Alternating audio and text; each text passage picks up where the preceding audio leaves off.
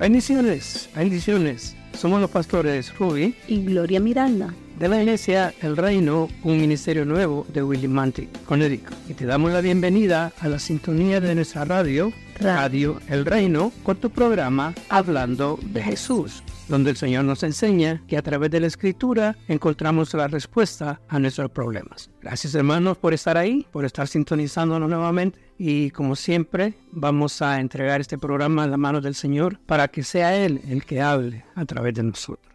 Amén, mi esposa con la oración. Amén. Gloria a Dios, Padre de la Gloria. Te damos gracias por esta nueva oportunidad que nos das, Señor, de poder llevar tu palabra a todo aquel que necesites. Hoy te pedimos, Padre, que seas tú ayudándonos a discernir con mucha bendición que esta palabra llegue a aquellas personas que la necesitan. Hoy seas tú obrando de manera muy especial, que seas tú obrando, guiándonos por el mejor camino. Ayúdanos, ayúdanos que cada día lo hagamos mejor, porque sabemos que solo contigo vamos a poderlo hacer mejor, que vamos con esa sabiduría, que nos des la sabiduría de poder tener esa entrega total que nos has pedido, que este mensaje que nos has dado llegue a aquellas personas, Señor, que un día te conocieron y que aún se han apartado, que esta palabra sea para que edifique al pueblo de Dios aún para nosotros mismos, que sabemos que conocemos de ti, pero que tú necesitas que, escudriñemos más tu palabra, que sea de mucha bendición para aquellas personas que aún no han conocido de ti, que, este mensaje que nos has dado toque los corazones, abre esas puertas, abre esas mentes, danos ese entendimiento a cada uno para que podamos ver en qué te hemos fallado. Ayúdanos, Señor, a seguir adelante y creer que tus promesas siempre están ahí con nosotros, que aunque te fallemos, tú nos perdonas, que tú eres el único creador de la vida, que tú eres el único que nos puedes ayudar a seguir adelante, creyendo cada día que estamos agarrados de ti, Señor, en el nombre poderoso de Jesús. Amén y amén. Amén. Gloria a Dios. Gracias Jesús.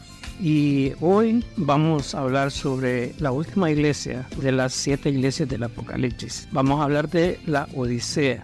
Y como siempre, vamos a comenzar hablando de lo que es la ciudad, dando cierta información sobre la historia de la ciudad y, de la iglesia. Y dice la información que estaba situada a orillas del río Lico. Fue fundada por el monarca Seleucida Antíoco II a mediados del siglo III a.C.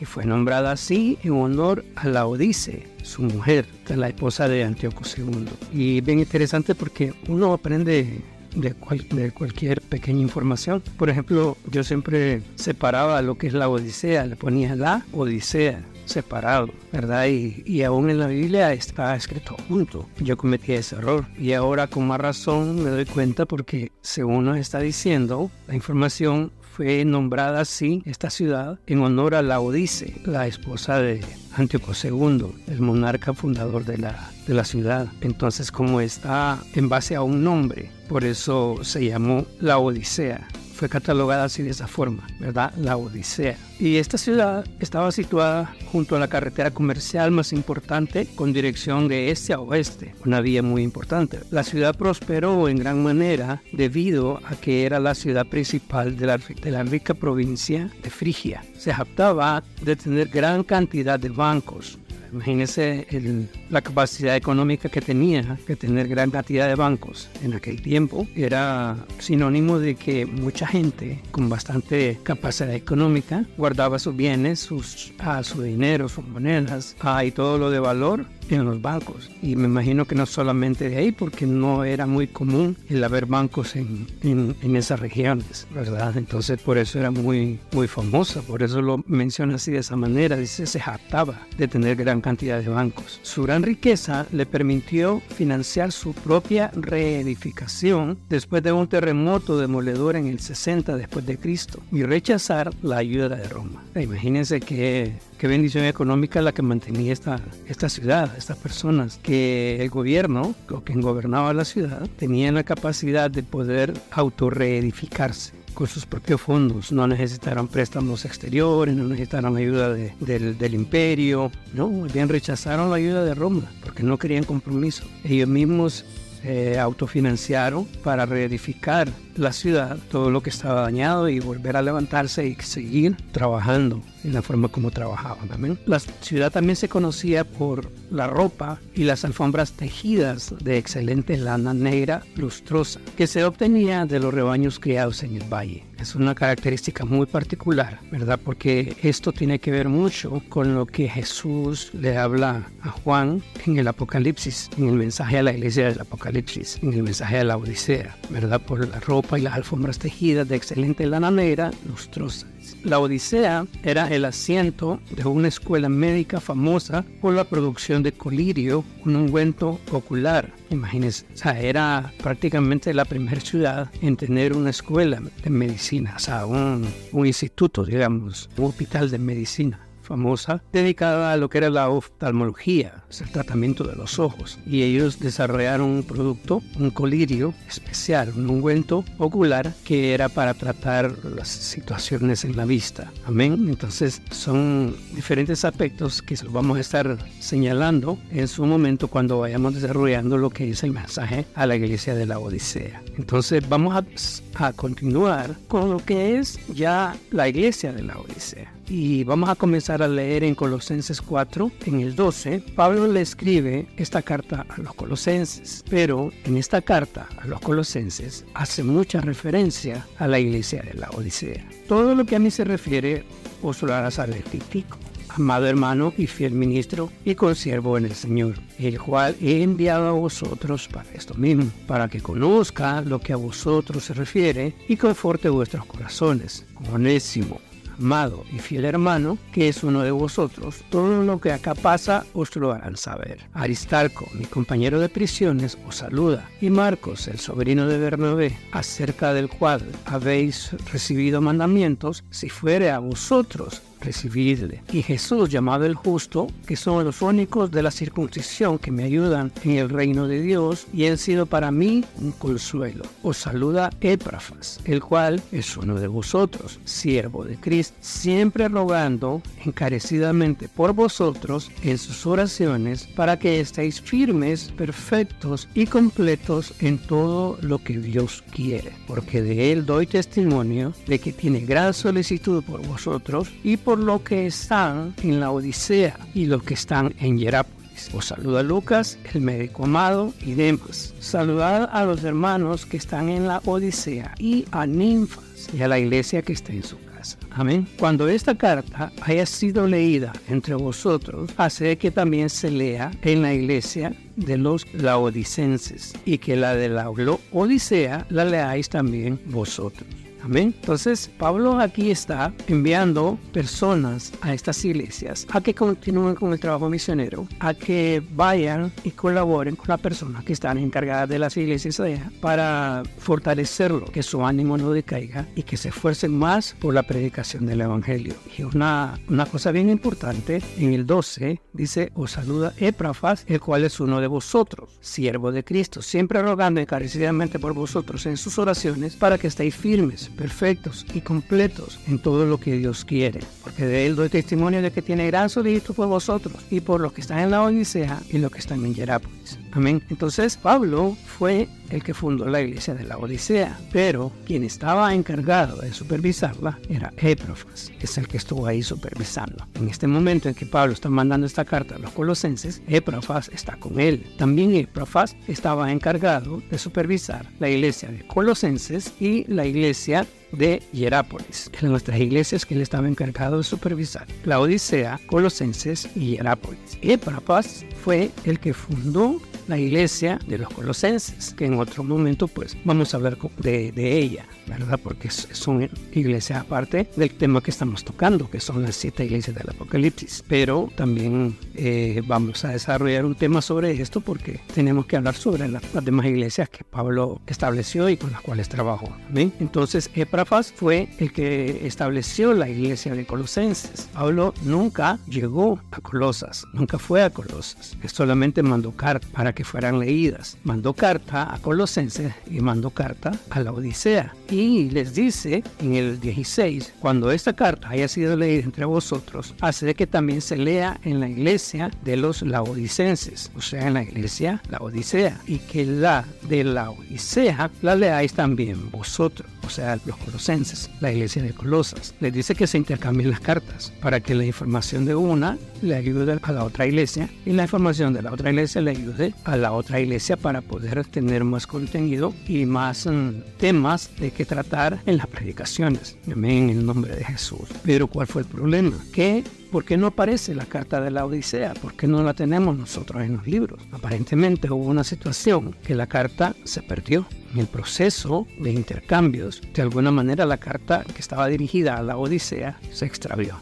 Entonces, por eso solamente sacamos información de lo que Pablo quiere decirles a los de la Odisea a través de la carta de los colosenses, porque no tenemos ninguna información de otro lado o en otro lugar que nos hable de la carta de la Odisea. Amén, en el nombre de Jesús. Entonces, es importante conocer esto, porque si nos damos cuenta de las situaciones que se daban en las iglesias, a tal vez situaciones de, turbulencias, situaciones difíciles, porque imagínense, es como que nosotros, por ejemplo, el hermano Elías nos mandara un mensaje a través de un video o algo así y que lo, lo escuchemos nosotros, lo veamos y que lo compartamos con otra iglesia del ministerio y que en, esa, en ese préstamo, en ese envío, pues desaparezca. La información no llega a la otra iglesia, el mensaje iba claro de repente para, para las diferentes iglesias, pero la información no llegó. Se siente como que uno extravió algo muy preciado, muy, muy beneficioso para poder aplicarlo dentro de lo que es el desarrollo del evangelio en la iglesia. Pero bueno,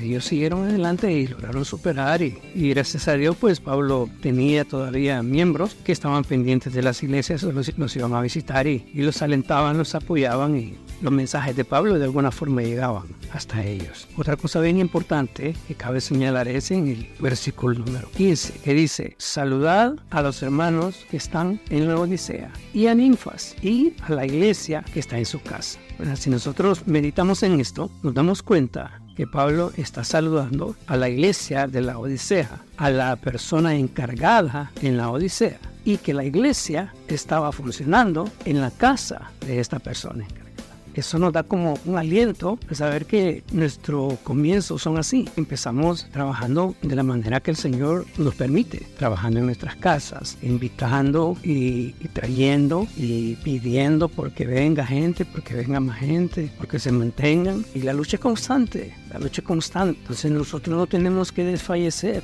no se quedan, porque no entienden el mensaje, porque no están de acuerdo con esta doctrina, por diferentes cosas que el diablo les pone en la cabeza para poder eh, evitarnos, para poder apartarse. Nosotros no tenemos que desfallecer, nosotros tenemos que fortalecernos y seguir adelante, porque yo les he mencionado en varias ocasiones que era así la forma de trabajar de Pablo. Llegaba a un lugar, hablaba con alguien, lo evangelizaban, se los mm, ministraba, les daba el conocimiento, les daba la bendición, los ungía, los preparaba para poder comenzar a trabajar en la obra, para poder comenzar a trabajar como iglesia, como pastores. Y ahí comenzaba el trabajo de aquellas personas en su casa. Entonces nosotros no tenemos que sentirnos agobiados, sino que fortalezcámonos en el Señor. Amén. Fortalezcámonos y esforcémonos. Dios tiene el control de todo. Él es el que va a mover las piezas cuando sea necesario en el nombre poderoso de Jesús. Ninfas, algunas personas y yo piensan que ninfa, por ejemplo, está escrito en un término como en un artículo neutro, pero al verlo y leerlo así, como que lo, lo enfoco a lo que es un, un aspecto femenino, un nombre femenino, un nombre de mujer pero otros lo consideran como un nombre masculino que es como un diminutivo, como por ejemplo decir ninfas. A mi manera de ver, yo lo miro como que es un nombre femenino, que la persona encargada ahí en ese momento era una mujer porque dice el versículo, y a ninfas y a la iglesia que esté en su casa. Entonces yo el nombre yo lo miro como un nombre femenino y considero que es una mujer la que está manejando la iglesia en esa casa, en el nombre de Jesús. Amén. Entonces, como les decía, tratemos de nosotros como pastores que estamos esforzándonos por hacer crecer la iglesia, porque miembros vengan y se congreguen y se mantengan, y Dios nos dado la oportunidad de comenzar en nuestras casas, no decaigamos, sigamos esforzando, sigamos invitando, sigamos hablando con la gente que Dios en su momento va a tocar los corazones y se van a establecer y se van a quedar con nosotros en el nombre de Jesús. Amén, gloria a Dios. Así es, hermanos, y te tienes que dar cuenta que aquí Pablo está haciéndole mérito a estos hombres de Dios a los que Él está diciendo dónde los está mandando y por qué los manda. O sea que ellos estaban, ya tenían una capacidad. Eso es lo que a veces Dios nos pide. Dios nos capacita para hacer todo terreno, para que, para que te des cuenta quién eres, qué, qué Dios quiere hacer en nuestra vida. Nos han, nos han capacitado para hablar de parte de Dios, nos han llevado a lugares para poder predicar, dar una palabra de bendición. Eso somos nosotros. Ahí nos tenemos que identificar para que el Señor nos ha llamado. Si muchas veces hemos perdido eh, el conocimiento no, no es que lo, quizás no lo, hemos perdido, sino que el mismo enemigo nos ha turbado nuestra mente de quiénes somos delante de Dios. Y, lo que estaba leyendo mi esposo es algo de lo que Pablo daba testimonio de ellos. Eso, eso somos nosotros también. Métete a ese redil, escudriña la palabra y date cuenta quiénes somos delante de Dios, porque nos hace falta quizás eh, sentirnos eh, unas personas valiosas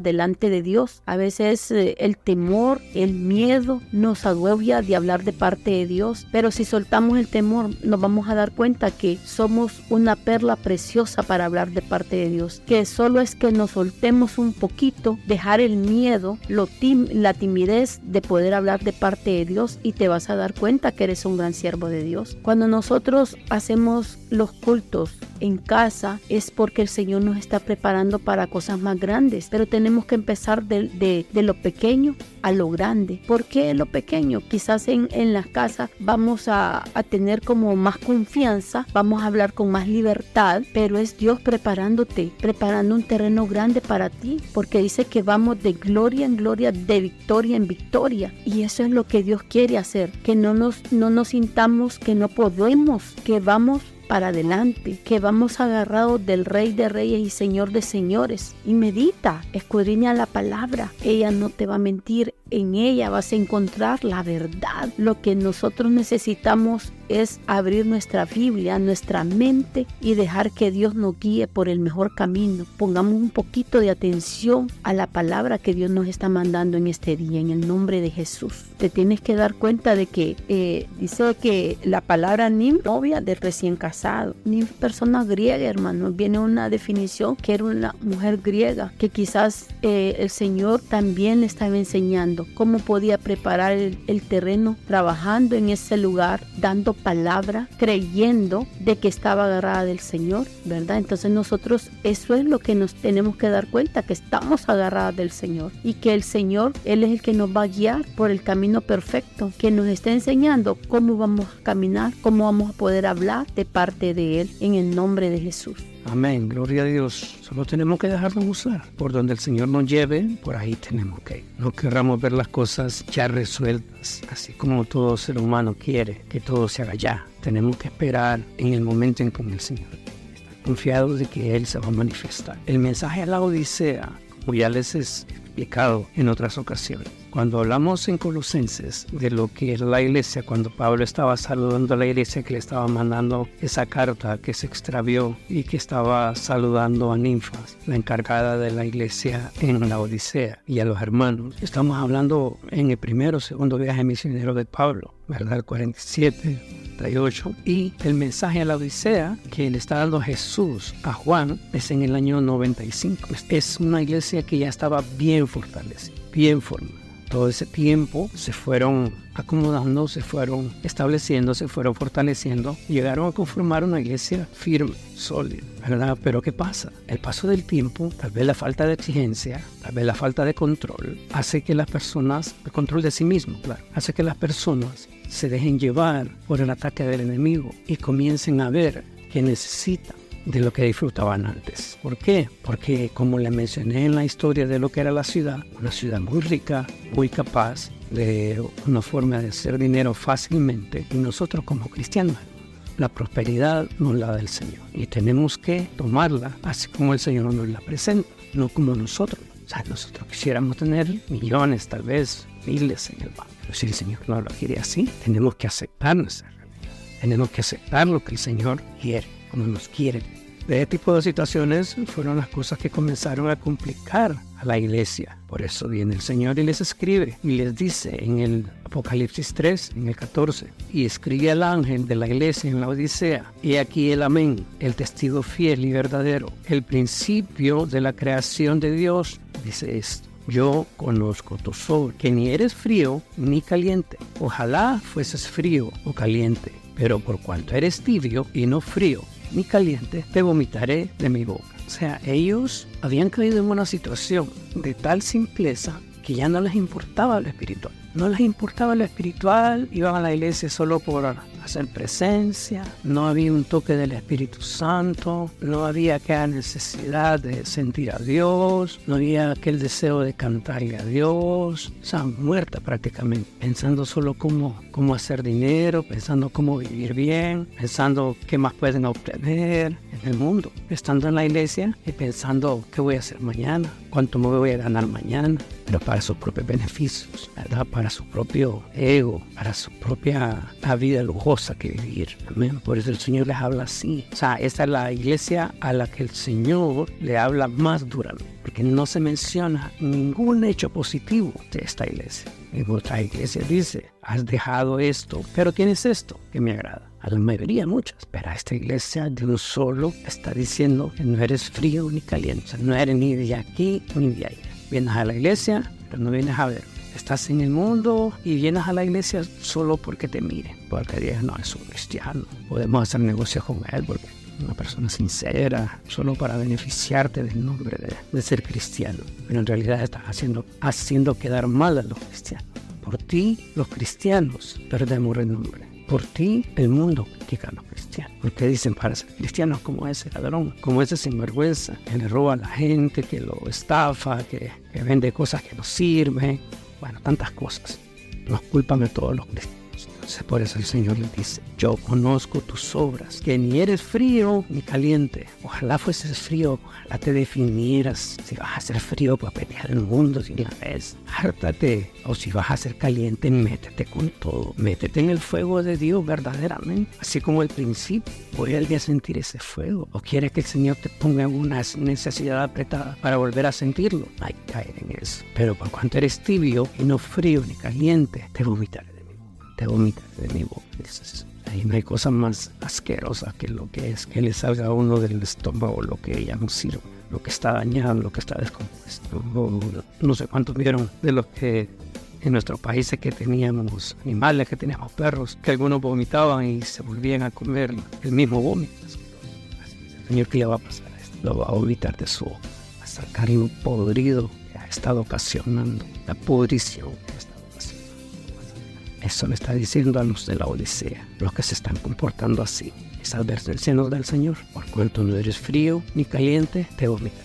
En el nombre de Jesús. Amén. El Señor nos conoce, conoce nuestros corazones, nuestro pensamiento. Él nos conoce, Él nos formó. Por eso tenemos que darnos cuenta en qué le hemos fallado al Señor. Porque esta palabra pues es también para nosotros en qué momento le hemos fallado y, lo hemos soltado, nos hemos soltado de Él. Tenemos que darnos cuenta que, que, el Señor nos está llamando a un arrepentimiento, nos está llamando a que volvamos al lugar de donde un día le dijimos, Señor, ayúdame, porque Él conoce, dice, Él nos conoce, Él sabe a dónde hemos caído, Él sabe por dónde hemos andado, Él nos conoce. No vamos a esperar que, otra persona te diga, sino que Dios nos está hablando a través de esta palabra también a nosotros, que muchas veces estamos en la iglesia, pero nuestra mente está lejos es necesario a veces eh, venir a Dios cargado o que te pase una situación fuerte afuera para que vengas a un arrepentimiento, a decir, Señor, aquí estoy. Si el Señor te tenía sanito en el redil de Él, te apartaste un poquito, el enemigo te hizo trizas afuera y vienes a Dios ya despedazado. No, hermano, es tiempo que enmendemos nuestra vida a Dios, que encomendemos nuestro, nuestro ser a Dios y le digamos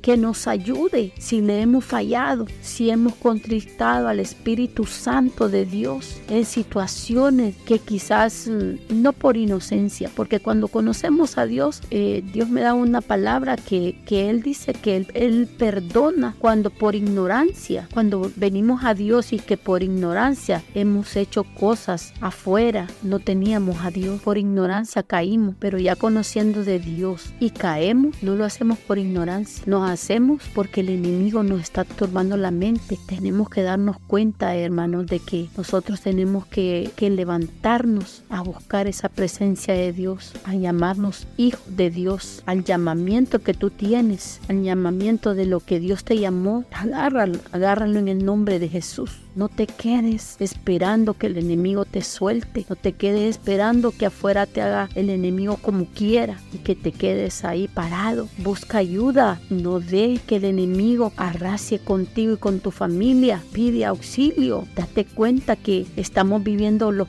últimos días, el último tiempo de Dios y que estamos pasando tribulaciones. Pero si estamos agarrados de Dios, nada nos va a poder hacer caer. La turbulencia está fuera la tempestad está reciando afuera fuerte, pero si estamos metidos en Dios no nos va a pasar nada. Activémonos en el nombre de Jesús. Mira cómo dice, yo conozco tus obras. O Él nos conoce, Él nos formó, Él nos hizo, Él sabe cómo estamos nosotros delante de Él. Como dice, si mi pueblo se humillare por el cual mi nombre es invocado, yo iré y sanaré su tierra. Si invocamos el nombre del Señor, si nos humillamos ante Él y le contamos, aunque Él ya sepa cómo tú estás, pero si tú vienes con ese corazón y hablas con Él y buscas día a día en oración, ayunando, buscándolo de una de otra manera, el Señor va a ver que sí tienes necesidad de buscar, que sí tienes esa necesidad de volver a hacer un encuentro con Él. Pero es humillándonos ante Él, no nos dejemos guiar porque el enemigo lo que quiere es tirarte al piso. En este lugar, en esta iglesia, en la Odisea, habían dioses,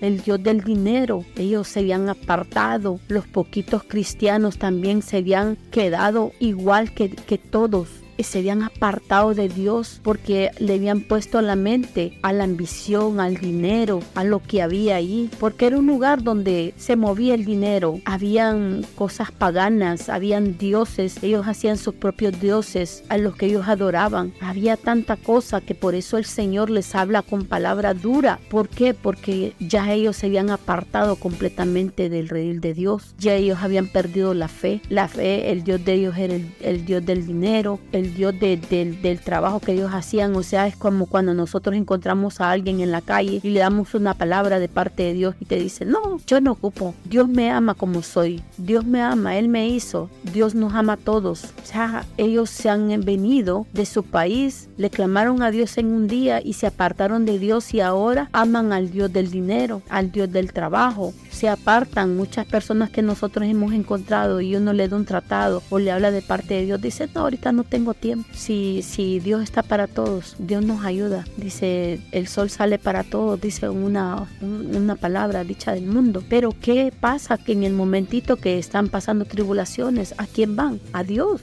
En el momentito que necesitan un milagro, van a Dios. Muchas veces así estamos. El pueblo de Dios está soltando, teniendo parte de, de ser cristianos, seguidores de Cristo y parte del mundo. No nos damos cuenta a veces en qué momento le fallamos a Dios. Siempre te voy a decir sutilmente, el enemigo entra porque le hemos dejado una puerta abierta o porque miramos que, que ya las iglesias se están acomodando a un diario vivir diferente y decimos por qué nosotros no lo podemos hacer. Si tú te vas a la palabra, tienes que, el Señor anda buscando adoradores que le alaben en espíritu y en verdad. Si Él nos cambió nuestras vestiduras, ¿por qué volver volverlas ensuciar? ¿Por qué volver a, a manchar tus vestiduras donde el Señor te, te limpió, donde el Señor te sacó de, de lodo cenagoso, donde en tu corazón había solo tristeza, dolor, angustia, soledad, donde el Señor vino y te sacó de ese lugar, de esa podredumbre y te limpió? Hizo un pacto. Nunca nos olvidemos de donde el Señor nos trajo, hermano. Tenemos que darnos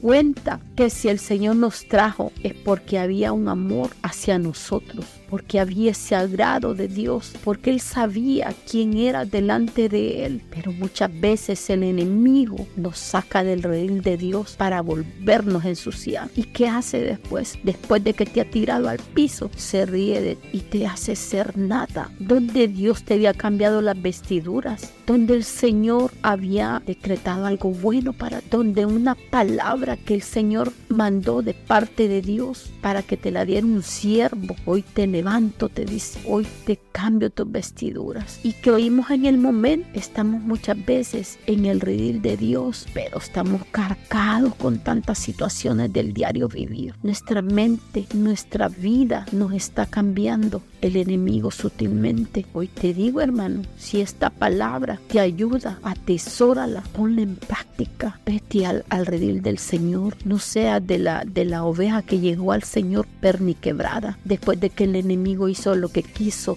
El Señor quiere que llegues con un corazón de humillación, con un corazón dócil, para que puedas volver al redil de Él en el nombre de Jesús. Amén, gloria a Dios. Tenemos que tener ese corazón humilde, sencillo, dócil para aceptar la voluntad del Señor. Y vamos a seguir leyendo y vamos a leer en el 17 y dice, porque tú dices, yo soy rico y me he enriquecido y de ninguna cosa tengo necesidad. No sabes que tú eres un desventurado, miserable, pobre, ciego y desnudo. Amén. Imagínense qué concepto tienen estas personas de, de sí mismos. Después de que han conocido el Evangelio, después de que han recibido el mensaje del Señor, después de que se les ha mostrado cómo el Señor frió, cómo se despojó de todo el material que él tenía, de su vida, para traernos un mensaje de amor y de paz y de humildad a nosotros. Y estas personas vienen y siguen con este concepto. O sea, nunca entonces el Señor entró a sus vidas, porque el Señor me está diciendo, porque tú dices, dices, yo soy rico y me he enriquecido y de ninguna cosa tengo necesidad. Tienen necesidad en económico tal vez, por su astucia, por su picardía, pero necesitan, necesitan arrepentirse necesitan de Jesús porque nunca lo conocieron en realidad. Y no sabes que tú eres un desventurado, miserable, pobre, ciego y desnudo. Esa es la realidad que Jesús ve en estas personas. Lo demás es apariencia, es simular, es hacerse sentir, es querer verse que la gente los valore por lo que tienen, por lo que aparentan. No tienen nada, no tienen a Cristo, porque no son felices. El dinero no da la felicidad, la condición económica no da la felicidad, las posesiones no dan la felicidad. Solo en Dios las personas renunciaron porque tú eres un desdurado, miserable, pobre, ciego y desnudo. Por tanto, yo te aconsejo que de mí compres oro refinado en fuego, para que seas rico, y vestiduras blancas para vestir, y que no se descubra la vergüenza de tu desnudez, y unge tus ojos con colirio para que veas. Ellos han despreciado lo mejor de Dios por obtener el oro material, por obtener las riquezas materiales, las riquezas del mundo. No quieren despojarse de esas riquezas el Señor nos exige que cuando llegamos a Él tenemos que llegar sin nada, sin nada que nos ate al mundo. Y si las posesiones nos atan al mundo, no podemos serle fiel. Por eso cuando el joven rico le preguntó al Señor qué podía hacer, después de que le contestó que había cumplido con los mandamientos desde niño, anda, ve, vende todo lo que tiene, repártelo a los pobres. Y sí, no pudo, porque estaba atado a las cosas del mundo, a las posesiones. No pudo seguir. Eso es lo que daña la relación con Dios, con el Espíritu Santo, con Jesús. Para las posiciones, el amor a poseer, el amor a tener. Tenemos que aprender como cristianos a conformarnos con lo que el Señor nos da, como el Señor nos tiene. El Señor le dice, por tanto, yo te aconsejo que de mí compres oro refinado en fuego, que me busques verdaderamente, que sueltes aquellas posesiones que te tienen atado, aquella forma de vida lujosa tal vez, pero lujurienta. Una cosa y otra. Y entre más caminamos en un pecado, más avanzamos en él. Y más se avanza en él. El Señor me dice, te aconsejo que de mí compres oro refinado en fuego, que de mí busques el oro espiritual, el poder espiritual con valor eterno, ese oro nunca se va a acabar si te mantienes fiel a mí, te dice el Señor yo te voy a mantener siempre limpio, siempre te voy a estar cuidando para que no te ensucies, que no te contamines. Te aconsejo que cambies esa mentalidad si quieres llegar a alcanzar la vida eterna. Por tanto, yo te aconsejo que de mí compres oro refinado en fuego para que seas rico verdaderamente, para que en realidad disfrutes la riqueza que hay en mí y las riquezas que provienen. Ahí te vas a dar cuenta cuánto mereces, cuánto trabajes por el Señor cuánta disposición hay de ti para la obra del Señor. En el nombre poderoso de Jesús. Amén. Que compres oro refinado en fuego para que seas rico y vestiduras blancas para vestir. Recuerden que les hablé de que la ciudad también se conocía por las ropas y las alfombras tejidas de excelente lana negra lustrosa que se obtenía de los rebaños criados en el valle. Ellos desarrollaban su propia moda, por decirlo así, su propia línea de vestir la ciudad. Entonces ellos no querían adaptarse a la forma de vestir del cristiano, porque Pablo como judío conocía las costumbres, sabían que tenían que venir dispuestos a adaptarse a un sistema de vestimenta, a un sistema de costumbres, a un sistema de exigencias, pero no como la ley farisea sino como la ley mosaica, como el Señor le ordenó a Moisés que debía comportarse y de cómo debía vestirse y de qué podían usar,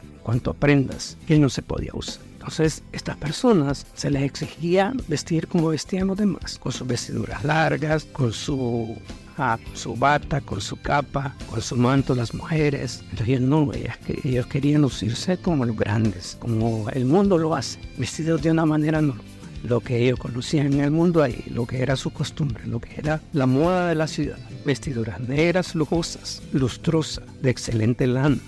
Ellos se vestían así, de negro. Y sabemos que el negro representa maldad, el negro representa algo diabólico, incitación a los satánicos. Muchas sectas satánicas utilizan este este tipo de, vestimentas, como algunos atuendos o figuras o cosas que les agregan. Ellos tenían eso, por eso el Señor le dice, compres oro refinado en fuego para que seas rico y vestiduras blancas para vestir. Aprende a cambiar tu forma de verte.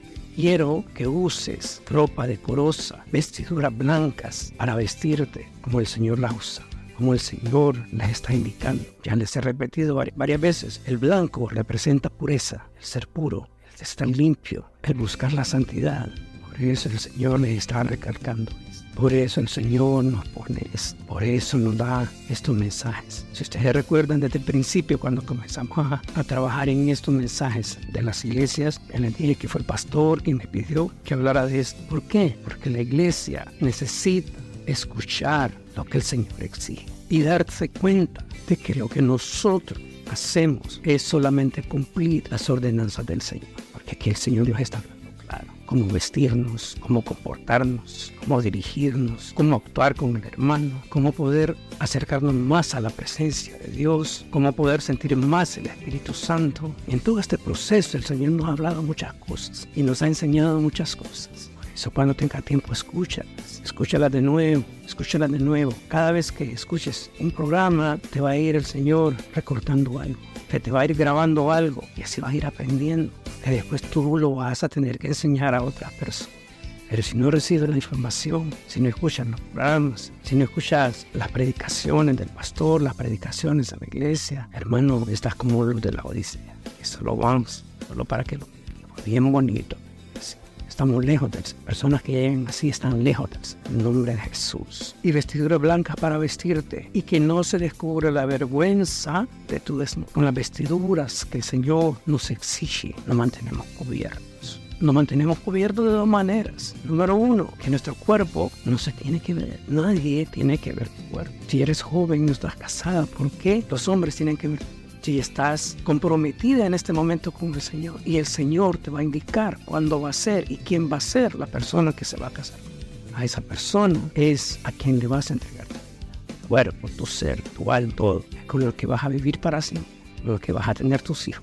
El hombre no tiene por qué, por qué exhibir su cuerpo. Se mantiene cubierto de esa forma. Cubrimos el cuerpo, pero también cubrimos nuestra vida pasada. El Señor nos mantiene cubierto. Dice, para que no se descubra la vergüenza de tu desnudez. Para que no se descubra quién eras. Para que no se descubra lo que hiciste. recuerda que yo te saqué de ese fango donde estaba.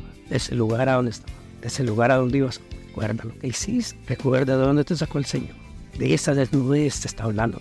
Porque si tú te apartas del Señor, te apartas de la protección, de la cobertura. Y estás expuesto, estás exponiendo tu pasado al presente donde estás. Por eso el Señor te recomienda, usa vestidura blanca para vestir y que no se descubra la vergüenza de tu desnudez. Y unge tus ojos con colirio para que vean. Recuerden que le hablé también que en la Odisea tenían una escuela de medicina especializada en los ojos famosa por la producción del colirio como un buen popular. Entonces ellos, en base a, esa, a ese alcance a nivel profesional, de una manera, pues obtenían el, el auge o el mérito como ser uno de los grandes en haber, o de los pioneros en haber comenzado con esto, el trabajo oftalmológico, ¿verdad? Y eso les daba pues una importancia, un realce a la ciudad y a los ciudadanos. Entonces en base a esto el Señor les dice, y unge tus ojos con colirio para que veas, pero el colirio espiritual, el colirio que el Señor te pone, el colirio que el Señor te da para que veas con los ojos espirituales, para que mires la realidad. Para que entiendas de que el Señor te está hablando y te está diciendo, aparta, arrepiéntete. De dónde has caído.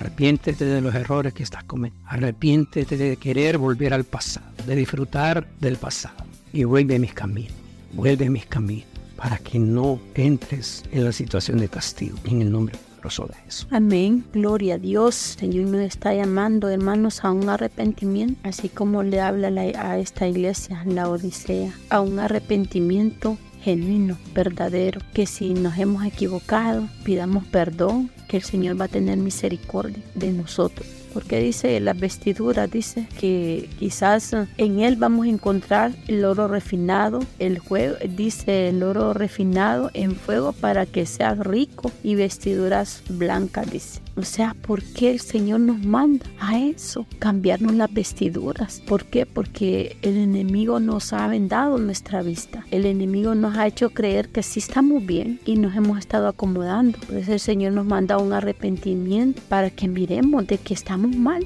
Dura se siente la palabra, pero Dios, Dios les está hablando la verdad a veces así nos toca a nosotros, de que, de que nos digan la verdad de cómo estamos delante de Dios, porque Dios no quiere apariencia, hermano. Dios quiere que seamos libres. Dice que la verdad nos hará libres. Tenemos que darnos cuenta si, si nosotros estamos bien delante de Dios, hacernos un examen a nuestra conciencia, si estamos bien delante de Dios. Y ahí nos vamos a dar cuenta cuán le hemos fallado al Señor. Porque el Señor, si en el momentito, que en el momento que Él nos llamó, Él sabía que nos estaba llamando, pero de qué nos guardó quizás de, las situaciones que pasamos y que quizá en un momentito vamos, damos un testimonio que Dios tiene el momento en que tú vas a hablar de tu vida, de tu testimonio, cómo entraste al, camino de Dios, cómo llegaste al camino de Dios. Solo Dios conoce tu, tu vida y quizás el momento, dice el Señor, todavía no es el momento para que tú hables de lo que yo te voy a poner a que tú digas, de tu testimonio. El Señor lo guarda, Él lo guarda. Él te da el tiempo para que te liberes, Él te limpia,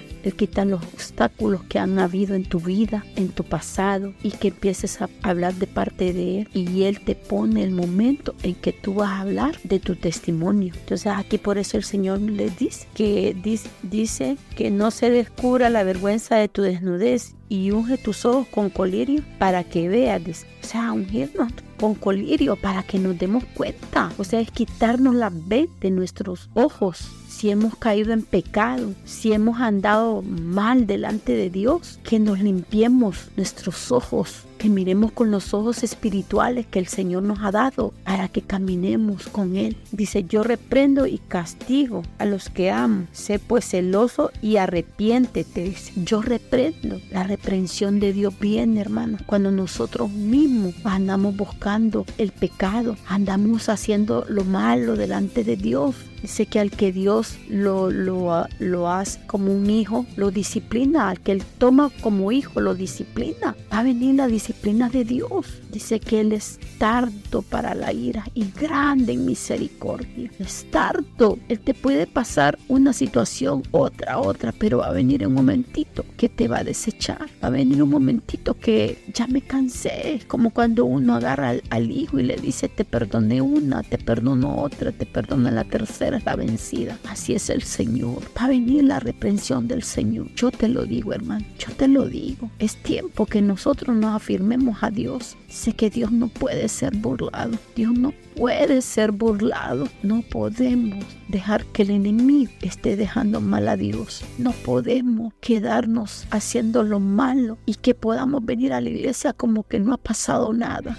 No, hermano, medita, medita, analízate cómo estás tú, aún yo misma cómo estoy delante de Dios, cómo hemos manchado nuestras vestiduras y que creemos que estamos bien porque vayamos a los cultos o porque nos vistamos como Dios nos ha pedido, pero Dios quiere que nuestro corazón esté bien delante de Él estemos bien delante de Él. Él conoce nuestro corazón. Y si venimos al trono de la gracia de Dios y si venimos con un corazón humillado, dice que Él no lo, no lo desecha, hermano. Él te puede perdonar, Él te perdona, pero es tiempo que meditemos, porque si somos hijos de Dios, tenemos que darnos cuenta que Él nos ha llamado para servir, para libertar, para sacar a aquellos que están en las cárceles. Pero si nosotros nos encarcelamos, si el enemigo sutilmente nos ha encarcelado, nos tiene, atados de pies y manos de hablar de parte de Dios, pero no te das cuenta que estás atado, que el enemigo te está atando cada día. Cuando dejamos de ir a la iglesia, cuando dejamos de perseverar buscando la presencia de Dios, es tiempo que tú te des cuenta que ya estás mal, que ya caíste en la red del enemigo. Es tiempo que no te des cuenta que el enemigo está azotando fuerte, date cuenta, hermano, que esta palabra es para que el pueblo de Dios despierte, despierte y analice qué Dios nos está demandando, qué Dios nos está pidiendo, qué Dios está pidiendo para las siete iglesias. Esta es la más fuerte. ¿Por qué? Porque ellos se fueron a los dioses, los dioses del dinero, el modernismo, todo lo práctico, todo lo, la vanidad, la vanidad que había en ese lugar, la avaricia, tenemos que ser avarientos, tenemos que dejar que Dios nos dé conforme a lo que verdaderamente necesitamos, porque Dios sabe qué es lo que nosotros necesitamos. No seamos como el pueblo de Israel, que, que cuando los sacó de la cautividad todo estaba bien, pero que empezó el diablo a tratar con ellos, empezaron a hablar, a hablar, a hablar por eso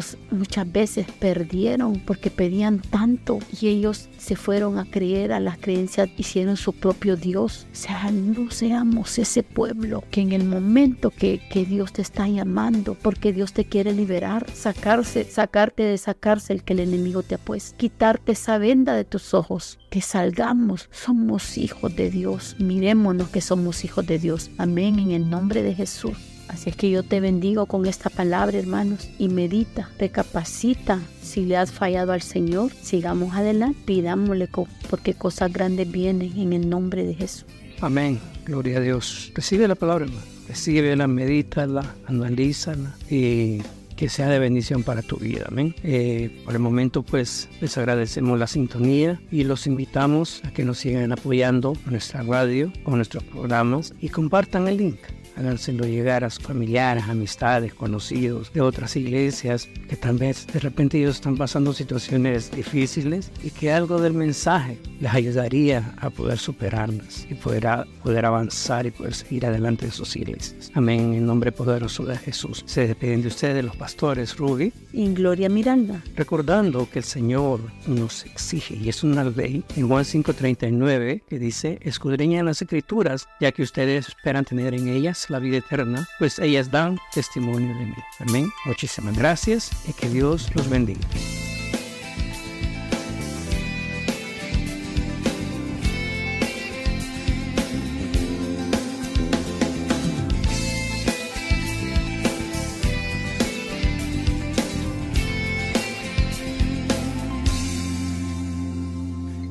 Está avanzando y la hora está llegando para que Él vuelva acá. Las guerras y el hambre, los desastres naturales anuncian el final. La tierra está gritando y el mundo está clamando, queremos sanidad. Queremos nueva vida, queremos una esperanza, queremos la paz. La anhelamos encontrar.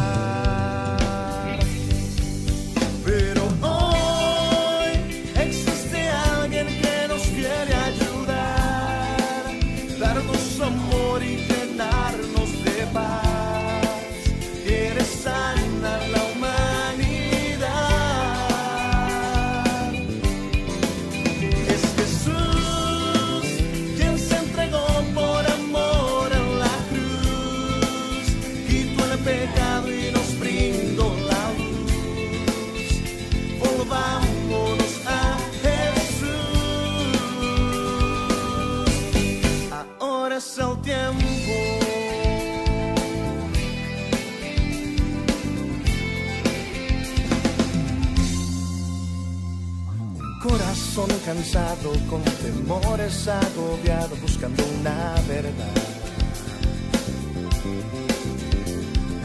Un alma angustiada que gime, grita y clama, necesito algo más. Queremos nueva vida, queremos una esperanza, queremos la paz. Queremos encontrarte, que espíritu nos cambie, queremos libertad. Solo tú nos puedes guiar.